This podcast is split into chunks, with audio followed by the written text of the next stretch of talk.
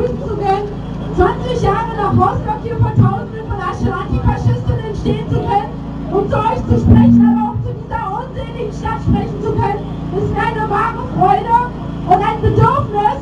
Ich bin von der Rassismus tötet Kampagne, ähm, Sektion Berlin. Und ähm, ich bin aber auch die Vertreterin der Generation, einer ganzen Generation, die durch Rostock politisiert worden ist, die durch Rostock auf die Straße gegangen ist und antifaschistisch geworden ist. Und als solche Vertreterin wird es mir gut tun, folgenden Redebeitrag vorzulesen. Ja, es ist schwierig, in einem kurzen Beitrag der Stadt Rostock zu sagen, was gesagt werden muss. Zwei Jahrzehnte ist es nun her, als hier das dunkelste Kapitel der bundesrepublikanischen Geschichte geschrieben wurde.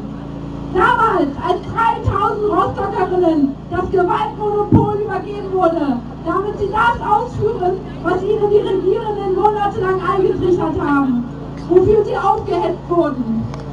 Ein überwältigender Teil der deutschen Gesellschaft, vom Neonazi über den gemeinen Bürger bis hin zur Politik, war sich einer Meinung. Es gibt keinen Platz mehr für Flüchtlinge. Die damalige Regierung lancierte die bundesweite Hetzkampagne gegen Flüchtlinge mit Hilfe der angeblich unabhängigen Medien, die sich dem Staat als Propagandamaschine anboten. Der Mob verknüpfte die Wut gegen den Staat mit dem Hass gegen Migrantinnen und machte sich so perfiderweise zum willigen Vollstrecker derjenigen, die ihnen die Arbeitslosigkeit am Anfang der 90er beschert hatten.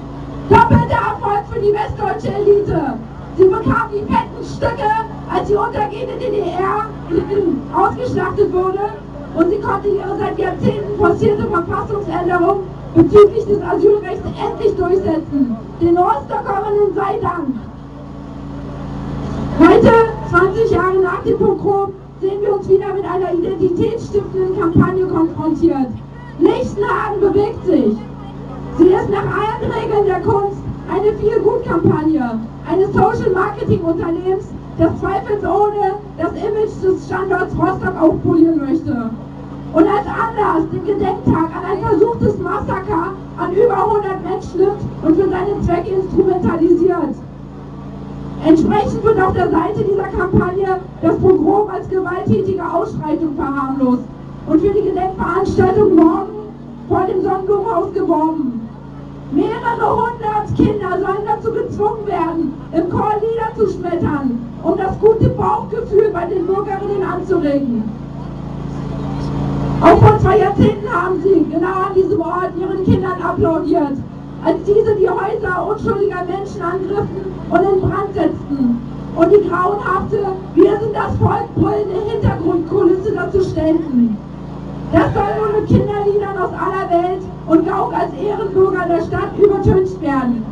Wieder wird auf die niederste Emotionalität gesetzt.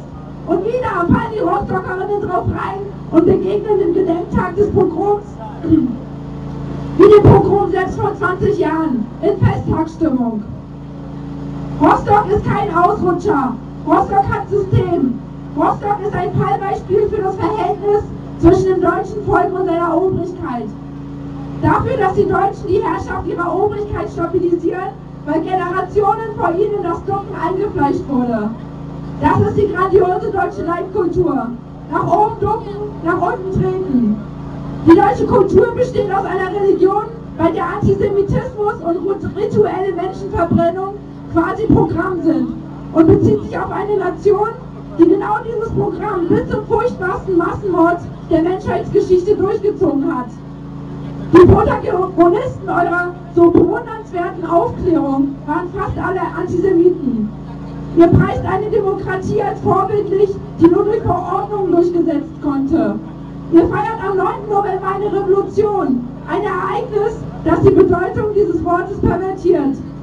Es ging dabei nicht um eine Erhebung gegen das System. Es war eine Revolte gegen die sogenannte Fremdbesatzung. Und später ging alles weitere, was als fremd empfunden wurde. Die Deutschen auf der Mauer und bei dem Pogrom haben ihren Job geleistet. Sie haben geholfen, die Interessen ihrer Herren durchzusetzen und das kapitalistische System sowohl zu stärken als auch zu akkumulieren. Es wundert uns nicht, dass für diese Nicht-Revolution ein nicht revolutionär auserkoren wurde. Der ins Präsidentenamt gehiefte Gauck. Erfolgt der Einladung, Lichtenhagen bewegt sich Initiative und wird morgen als Ehrenbürger Rostocks an dem Gedenkort reden.